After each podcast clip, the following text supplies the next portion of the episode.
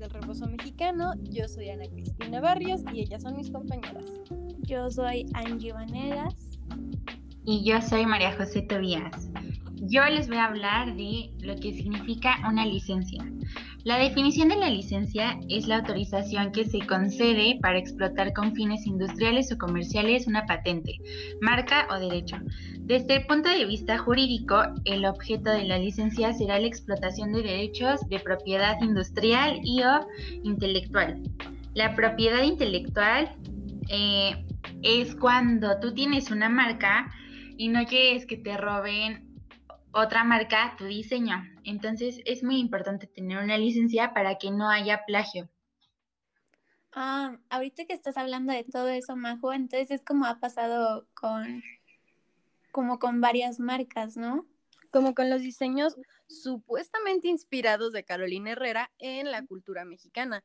Fue un problema bastante grande, porque de entrada todos y absolutamente todos los diseños, los patrones, y el tipo de texturas y costuras y también los tejidos que usan nuestras artesanas mexicanas están protegidos por la ONU. Y Carolina Herrera no solo los usó, sino que no dio ningún crédito ni retribución a estos este, artesanos. Fue una gran incomodidad y algo por lo que peleó mucho la este, secretaria de Cultura de México de ese momento, no estoy informada si sigue siendo ella, pero era Alejandra Fausto quien luchó a capa y espada y muchos de sus argumentos eran que quién les dio el derecho, a quién le pidió.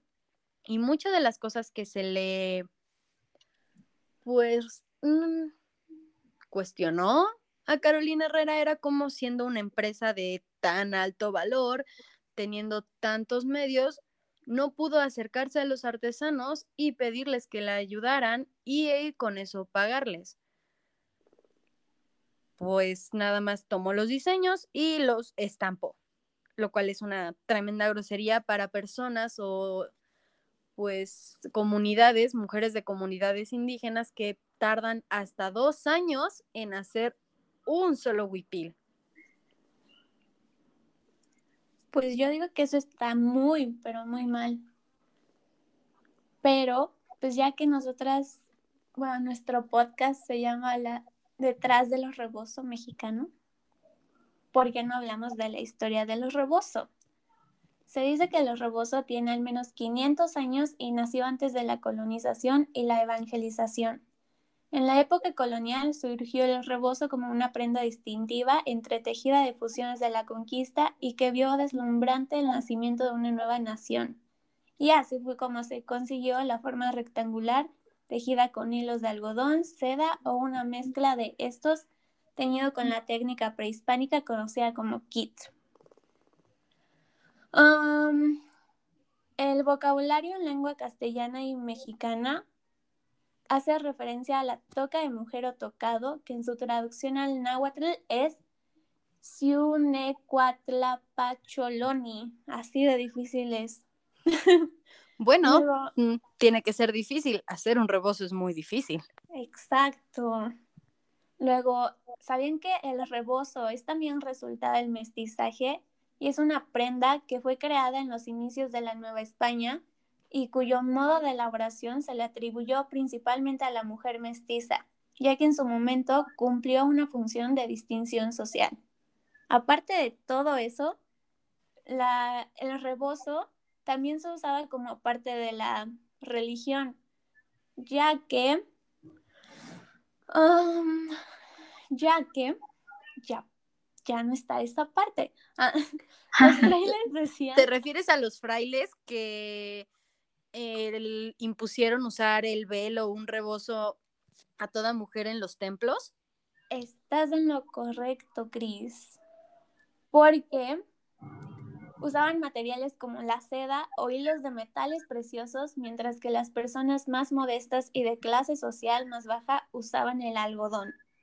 También es importante que destaquemos que para Frida Kahlo, que fue un símbolo, un símbolo de indigenismo, nacionalismo, de la etiqueta de la clase trabajadora, fue quien dio a conocer este gran rebozo y lo hizo muy famoso en París.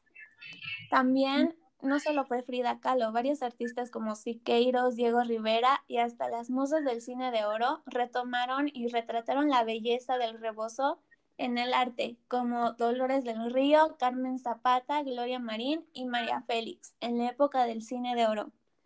¿Se imaginan María Félix usando el rebozo? Claro que sí, además, todos los hombres querían estar en el rebozo de María Félix. Santo Dios, santo mujerón, luciendo esos hermosos rebozos. Exactamente.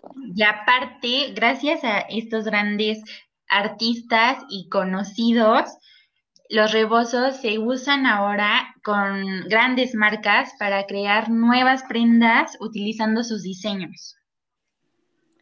Bueno, pues supongo que hemos abarcado de todo ahora sí en este gran podcast. Claro que sí, pues hablamos un poco de cómo hay que cuidar y resguardar a todos nuestros artesanos mexicanos y darles el valor que se merecen y la importancia que tenemos nosotros como mexicanos en expresar el arte a través de la moda. Así es, entonces, ¿qué fue lo que nosotras aprendimos? Yo digo que el rebozo en la mujer mexicana, que es más que un accesorio, o sea, nos representa a nosotras como mujeres y lo pues fuertes que fuimos a luchar. Claro que sí, porque una de las representaciones más icónicas del rebozo son las famosísimas soldaderas, las revolucionarias, que pues usaron sus rebozos para todo lo que se pudo. Exacto. Hay, detrás del rebozo hay una gran historia que se cuenta y nada más y nada menos que en México. Entonces, fue todo por hoy. Nos vemos la próxima detrás del rebozo. Adiós. Bye.